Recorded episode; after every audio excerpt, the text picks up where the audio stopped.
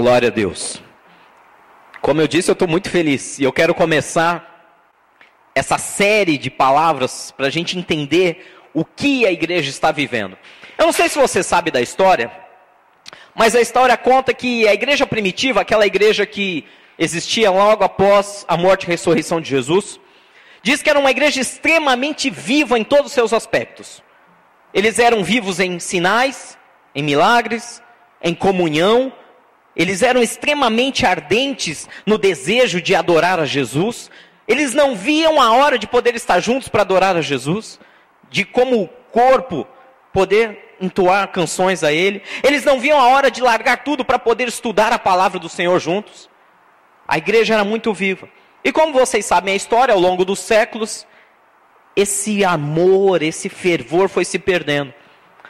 Foi se tornando uma coisa muito mais ritualística, foi se tornando uma coisa muito mais institucional do que espiritual. Vocês sabem a história. Só que também a reforma protestante ela veio para trazer uma nova fase para a igreja. A fase onde eles começaram a renovar aquilo que eles acreditavam. Então eles renovaram. Eu gosto muito daquele versículo, toda vez eu cito ele, Romanos 12, 2, que nós devemos não nos conformar com esse mundo, mas transformarmos pela renovação do nosso entendimento, para que então, só aí então, nós possamos experimentar a boa, agradável e perfeita vontade de Deus. E diz a história que essa igreja, que estava inconformada com aquela, toda aquela questão ritualística, toda aquela questão que era mais cerimonial do que espiritual, aonde não se tinha mais paixão, aonde se acordava para ir para a igreja não mais com aquele desejo ardente, mas sim com uma simples vontade de cumprir um ritual social. Diz que essa igreja se renovou e elas mudaram a sua maneira de pensar. Ou seja, lá naquela época, na época da reforma, a igreja mudou, transformou, ou melhor, renovou aquilo que eles acreditavam. Amém? Eu acredito que nós estamos vivendo um segundo tempo de reforma. Ih, pastor, o que, que é isso? Eu acredito, cada um acredita no que quiser. Eu acredito que nós estamos vivendo um segundo momento de reforma, não semelhante àquela reforma protestante, porque naquela época foi uma reforma grande demais, uma reforma na onde eles mudaram e começaram a renovar aquilo que eles acreditavam e trouxeram de volta. Veja bem, eu não estou dizendo transformaram, eu estou dizendo que renovaram, porque Jesus já tinha ensinado a fé verdadeira, já tinha ensinado no que acreditar. Eles simplesmente trouxeram de volta a mente aquilo em que acreditar. Mas hoje eu falo para vocês que nós estamos vivendo um momento onde a igreja passa por uma segunda reforma, na minha opinião. E essa segunda reforma não é mais quanto ao que crer, ao que acreditar, mas é uma reforma quanto ao que deve ser feito. O que deve ser feito? Eu acredito que nós, de uns 40 anos para cá, como igreja de Jesus na terra, estamos passando um movimento de reforma aonde nós estamos renovando o que nós devemos fazer. Você já se perguntou qual é o seu papel no mundo? Sabe aquelas questões filosóficas? Quem sou? Da onde venho? Para onde vou? Você nunca se perguntou uma coisa parecida? Será mesmo que o nosso papel como, como cristão, será que o nosso papel nesse mundo é simplesmente nascer, crescer, plantar uma árvore, escrever um livro, deixar um filho e depois partir? É só isso. É exatamente isso o nosso papel. Esse é o ciclo da vida, segundo muitos filósofos. Mas será que esse é o nosso papel? Será que, como cristãos, nós estamos fazendo o que deveríamos ser feito? Você já se fez essa pergunta? Será que eu estou fazendo exatamente o que Deus queria que eu fizesse? Será que eu sou completo? Sabe, meus irmãos, eu, eu vou ser sincero com vocês. Todos os psicólogos dizem que a grande doença do século é a depressão, é o mal do século. E se você for a fundo nos estudos, você vai descobrir que muito mais da metade da população, isso é estudo que está aí comprovado, muito mais da metade da população terá ou passará por problemas emocionais seríssimos a ponto de necessitar de clínica depois de 2020. Está logo aí, daqui cinco anos. Mais de metade da população. Problemas emocionais seríssimos. Sabe por quê? Eu vou resumir tudo isso em uma única coisa. Eu sei que é arriscado, mas eu vou tentar fazer isso. Simplesmente porque não estão completos. porque falta alguma coisa. Fazem, produzem, trabalham, cuidam da sua família, mas sentem um vazio. Não estão satisfeitos com o que têm, não estão satisfeitos com o que ganham, não estão satisfeitos com o que conquistam. E por mais que trabalhem, por mais que ganhem mais dinheiro, por mais que conquistem mais na sua família, não estão plenamente satisfeitos, porque não atingiram a boa, agradável e perfeita vontade de Deus para suas vidas. Talvez você entrou aqui nessa manhã dessa maneira. Pastor, eu venho por uma convenção social à igreja, quando chega aqui eu me empolgo, eu me animo, eu recebo adoração, entrego adoração a Deus, eu recebo uma palavra, mas quando eu saio por essas portas eu volto para aquela luta diária contra mim mesmo, contra o pecado, contra sei lá o que, e eu não consigo ser feliz no meu dia a dia. Eu não consigo sentir essa, essa plena satisfação. Hoje eu quero falar com vocês sobre a renovação do nosso coração.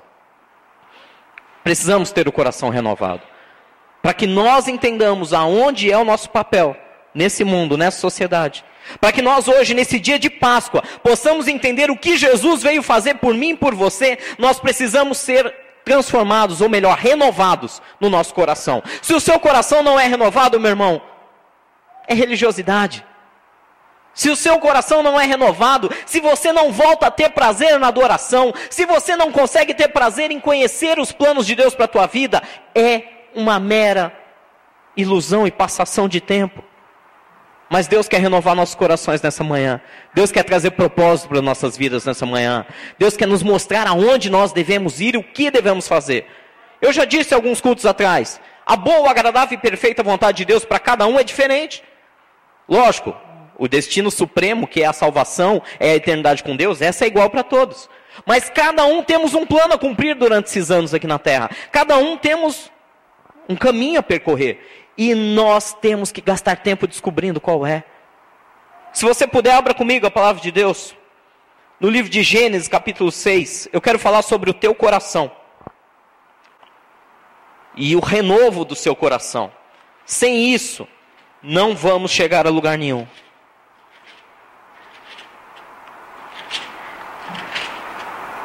Eu acho que eu comentei com vocês nessa manhã Nessa manhã não, perdão.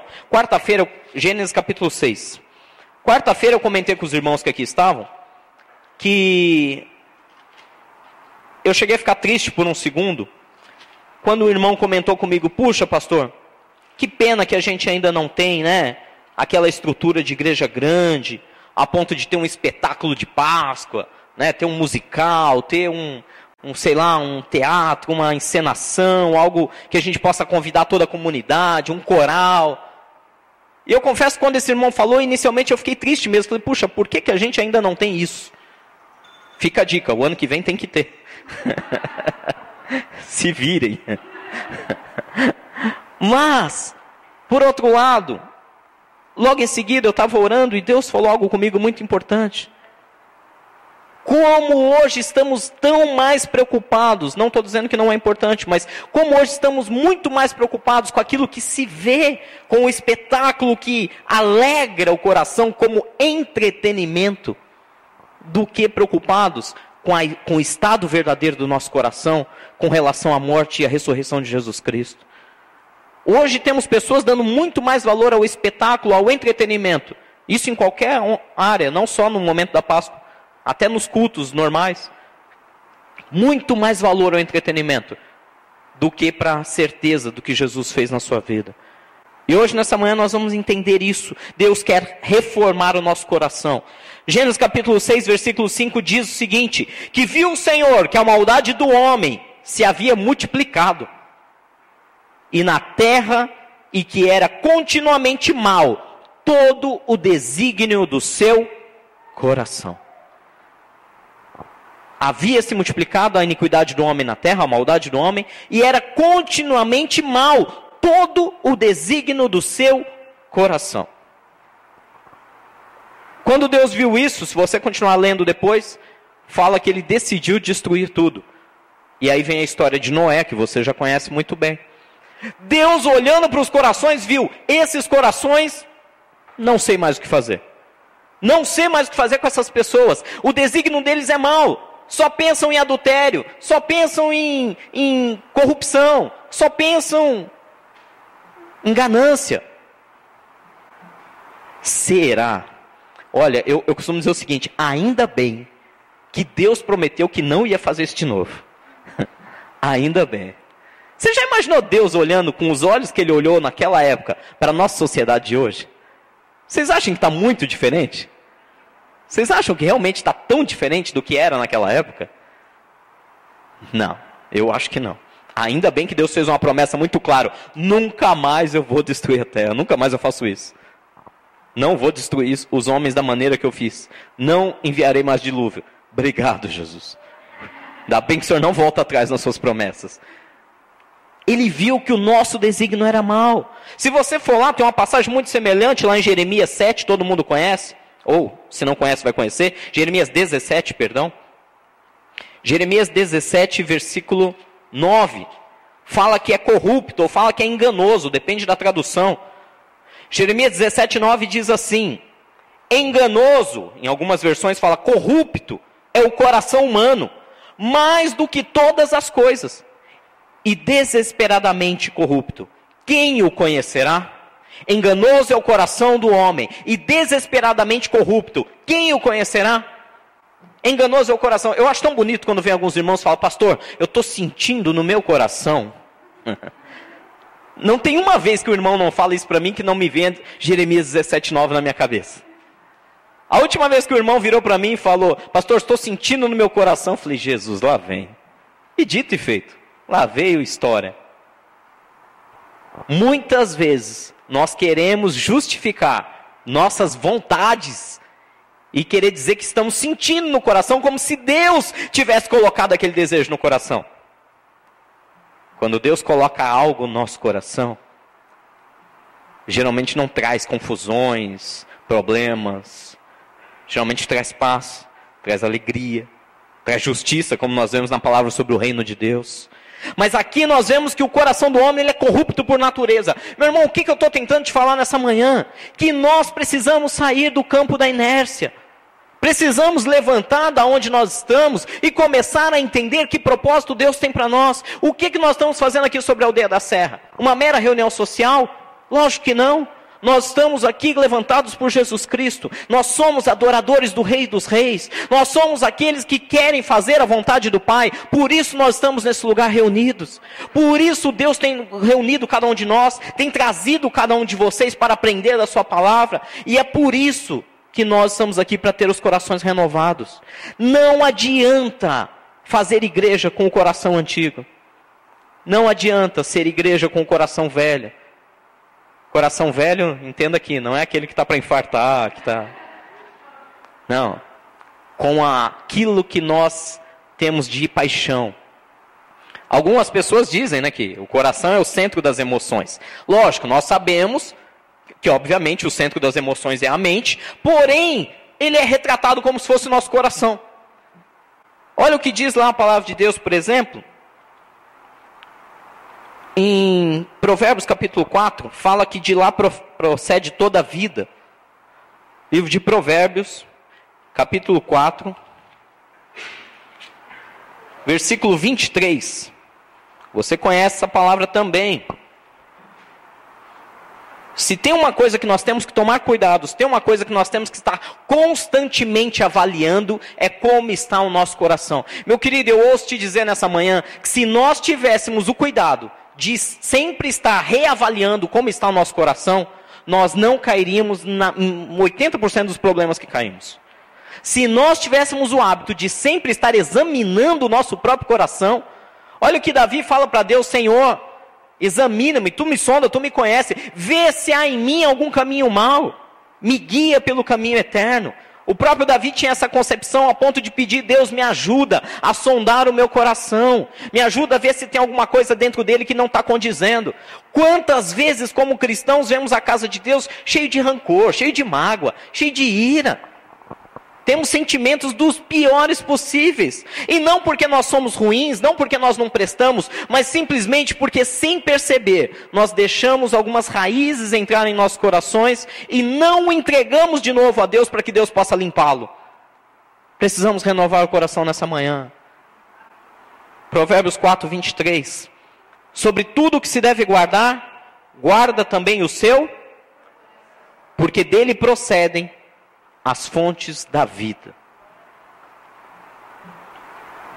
Sabe, examinar o próprio coração é uma coisa difícil. Eu falo por experiência própria. Quantas vezes eu olho para mim e falo, Jesus, hoje eu não estou bem. Hoje meu coração está triste, está chateado, tá. E quando vem com ira, então? Meu Deus. Já contei para vocês, né, que toda quinta-feira tem um local que eu vou trabalhar às quintas-feiras e eu sempre pego a mesma saída no Marginal Tietê. E toda quinta-feira eu vejo a mesma cena. Você tem que ficar à direita para pegar a saída.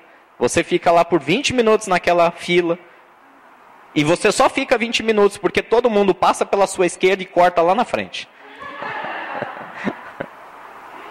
Toda quinta de manhã eu lembro dessa passagem. É sério. Toda quinta de manhã eu fico me remoendo dentro do carro. A vontade que eu tenho de jogar o carro em cima daqueles camaradas. Eu tenho. Eu tenho vontade. É incrível você ficar tanto tempo parado no único ponto da marginal, simplesmente porque ninguém obedece à lei de trânsito. Todo mundo quer cortar na sua frente. Traz ira, traz.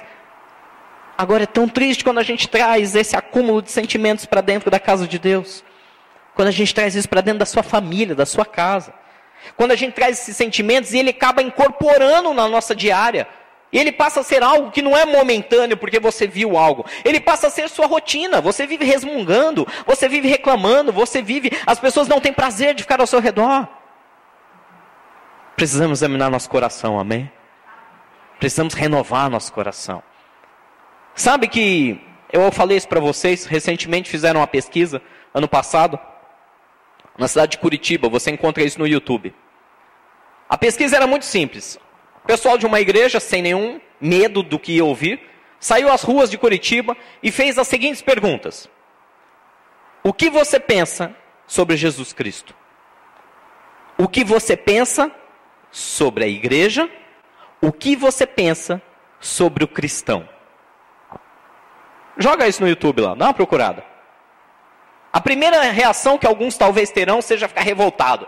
Meu Deus, como falam isso da igreja e dos cristãos? Jesus é unânime, todo mundo gosta. Todo mundo gosta de Jesus. Não tem como não gostar de Jesus. A Bíblia diz que as crianças disputavam ali o espaço para poder chegar perto dele. Toda multidão se apertava para chegar perto dele. Não tem como não gostar de Jesus. Vocês estão ouvindo o que eu estou dizendo? Não tem como não gostar de Jesus. Agora eu vou fazer uma pergunta que pode chocar a tua cabeça. As pessoas gostam de você? Não responde, por favor. Teus vizinhos têm prazer de te cumprimentar? Ah, pastor, você não conhece meus vizinhos. é a primeira resposta que eu ouço, a primeira desculpa. Não, porque meu vizinho é endemoniado. oh, Jesus. Calma, Deus não está me revelando nada. Eu dou minha palavra, não é revelação isso. Meus vizinhos Pessoal do teu ambiente de trabalho. Ah, mas lá é todo mundo demoniado, só eu sirvo a Deus, só eu sou servo de Deus, por isso todo mundo me trata assim. Gente, está na hora de renovar o coração. O cristão, ele é doce. O cristão é amoroso. O cristão dá outra face. Eu estou vendo esse monte de coisa acontecendo lá na, na, principalmente na Síria e no Iraque. A gente estava conversando isso outro dia aqui no discipulado. Sabe que eu vi uma cena muito mais forte do que a morte dos homens, do que o, o ato de assassinar aqueles homens. Numa das cenas onde uma série de homens é, é fuzilado, são fuzilados, você vê a frieza dos assassinos atirando em um por um. Mas também você vê uma coisa muito mais forte do que isso: a postura de cada um daqueles diante da morte. Eles não estavam com olhos arregalados, desesperados, implorando para não morrer. Sabe o que eles estavam? Serenos, calmos, em paz, adorando a Jesus. diante da morte. O camarada via o, o amigo dele caindo ao lado dele após o disparo. E mesmo assim ele não se desesperava. Ele continuava em paz, calmo, com um olhar doce, com um sorriso nos lábios, adorando a Jesus. É muito forte isso.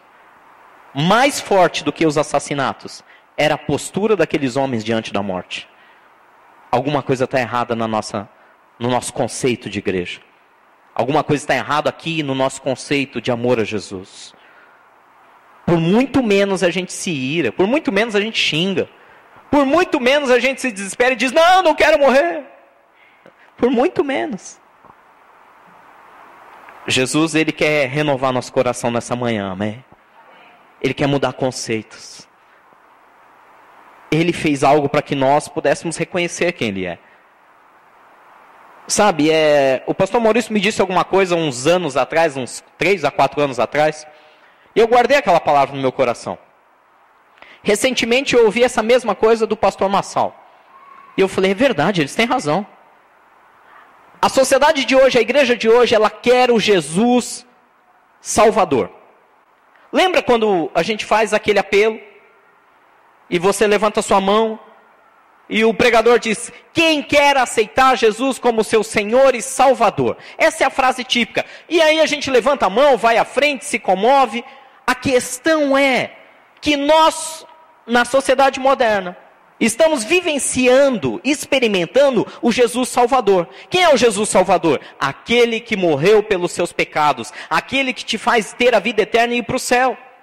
Agora tem uma outra parte do Jesus que nós não estamos experimentando. Jesus Senhor. Jesus Senhor é aquele que ele manda na sua palavra e nós obedecemos. Jesus Senhor é aquele que diz: irai-vos, mas não pequeis. E a gente até fica bravo, mas não peca. Jesus Senhor é aquele que diz na sua palavra: amai a Deus acima de todas as coisas. Não pode servir a dois senhores, ou a Deus ou a Mamon. O Jesus Senhor manda, nós obedecemos.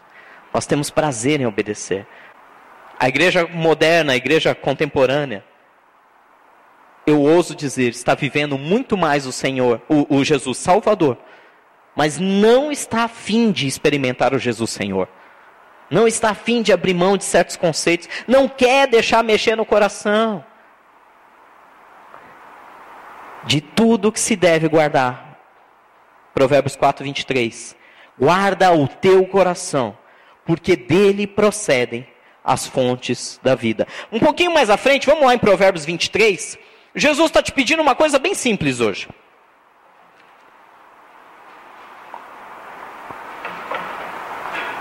Provérbios 23, versículo 26. Vamos ler todo mundo junto?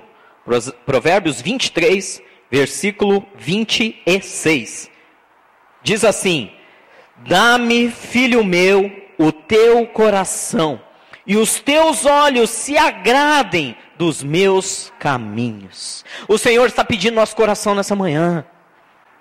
Deus, Ele só quer que nós entreguemos nosso coração para Ele.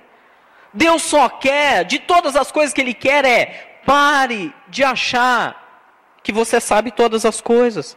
Pare de achar que você é autossuficiente. Pare de achar que você sabe o que é melhor para você mesmo, porque a sua visão é limitada. Entrega o teu coração a mim. Tenha alegria, se agrade dos meus caminhos, se agrade daquilo que eu tenho para a sua vida. Entenda os meus planos são maiores que os teus. Venha, faça isso.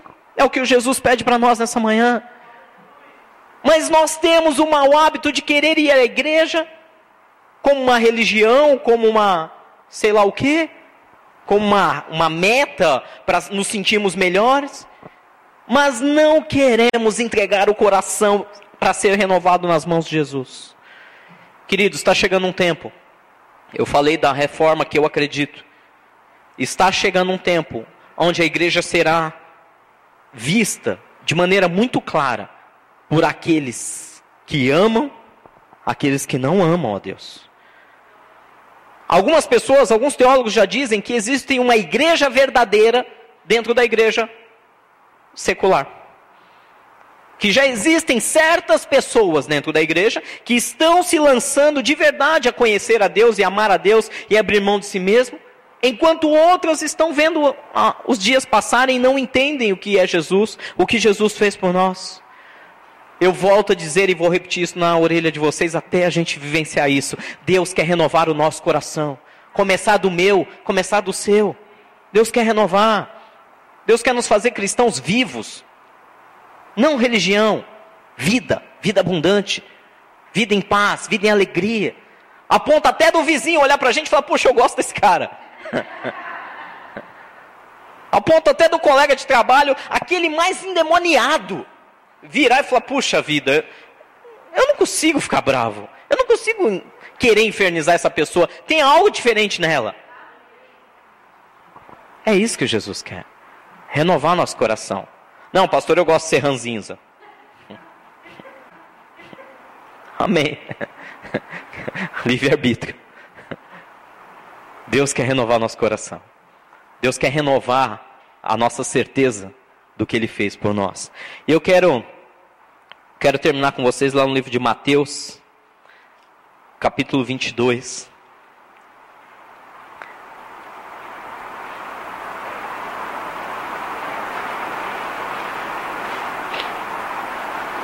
Mateus capítulo 22, versículo 37. Perdoe que eu ainda estou um pouco resfriado desde a semana passada. Tá difícil. Mateus capítulo 22, versículo 36. Vamos ler os 36. Diz que um dos fariseus, intérprete da lei, quis testar Jesus. E na tentativa de testá-lo, fez uma pergunta muito importante. Que diz assim, Mateus 22, 36. Mestre, qual é o grande mandamento na lei?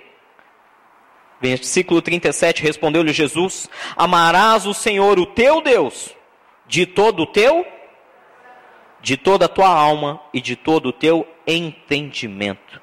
Este é o grande primeiro mandamento. O segundo, semelhante a este, é: amarás o teu próximo como a ti mesmo. Destes dois mandamentos dependem toda a lei e os profetas. Amarás ao Senhor teu Deus de todo o seu coração. Todo o seu coração. Não é pela metade. Não é quando convém. Não é quando eu estou afim. É de todo o coração. Pastor, do jeito que você fala, parece uma obrigação. Não, esse é o grande problema. As pessoas estão custando a entender nos dias de hoje. Dias de hoje onde tudo gira em torno de nós mesmos.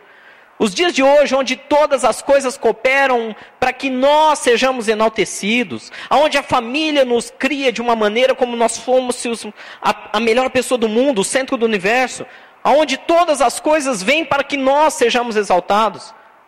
Nesses dias, na sociedade atual, é difícil entender que a entrega a Jesus não é uma obrigação. Você pode não fazer, é todo o seu direito, mas a entrega a Jesus é um prazer, é um privilégio que só o cristão pode ter. É um privilégio de falar: eu quero ser transformado, eu quero ter meu coração renovado, eu não quero mais agir, sabe aquelas coisinhas que você sabe que não agradam nem a você. Essas coisas precisam ser entregues aos pés dele. Amar a Deus de todo o coração é dizer: Senhor, eu estou cansado, eu preciso de um renovo, eu preciso viver os seus sonhos, não os meus. Eu estou disposto a entender isso.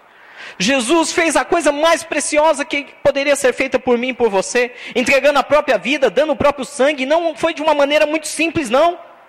Não foi de uma maneira rápida, com um tiro na cabeça. Foi de uma maneira extremamente sofrida, extremamente dolorosa.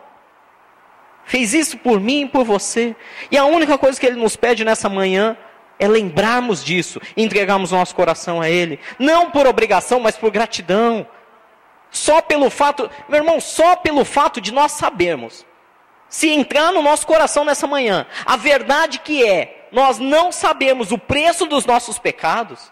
Se só nessa manhã nós saímos daqui entendendo que nós nunca mais vamos sentir a dor que ele sentiu, que por mais que você tenha feito coisas erradas, no momento que você entregou seu coração a ele, essas coisas não vão mais te tocar. Se isso entrar no teu coração nessa manhã, a gente sai daqui que a gente não se contém de alegria. E foi isso que aconteceu comigo nessa madrugada. Quando eu estava orando, quando Deus me acordou, eu comecei a lembrar aonde eu iria parar se não fosse Jesus. Eu comecei a lembrar pela palavra de Deus as dores que eu sofreria, os problemas que eu teria, a eternidade que eu ia viver se não fosse Jesus fazer o que ele fez por mim. E nesse momento foi a hora que realmente meu coração foi aquecido por Deus, aonde eu entendi, nós somos livres hoje. Éramos para a gente estar tá celebrando, era para a gente estar tá pulando aqui nessa igreja. E não tratando uma palavra dessa como, ah, lá vem mais uma para eu ser transformado. Precisamos mudar a nossa mente. Precisamos aquecer nosso coração em Jesus. Nosso cristianismo, eu falo a começar de mim, como pastor dessa igreja, não tenho nenhuma vergonha de admitir isso. Nosso cristianismo está raso demais. Está raso demais. Está baseado em coisas que Deus pode fazer por nós no dia a dia. Nós estamos deixando de nos alegrar naquilo que Ele fez por nós na eternidade. Nós estamos deixando de reconhecer. É natural isso. Eu vejo o rosto pesado de algum de vocês quando ouve essa palavra. É natural isso. Mas Deus quer renovar o nosso coração. Deus quer renovar a nossa maneira de viver. Deus quer e vai fazer uma igreja viva sobre a aldeia da Serra. Não uma igreja que está preocupada simplesmente com o espetáculo, com a decoração, com a beleza plástica da coisa. Mas Deus está renovando uma igreja que verdadeiramente ama a Deus de todo o coração. Ama o seu próximo a ponto de poder oferecer a segunda face. Ou a ponto de poder dar aquilo que o outro necessita. Eu sei que Deus está fazendo isso. E é com essa palavra que eu quero começar essa série até o dia do nosso aniversário. Deus hoje quer renovar o nosso coração.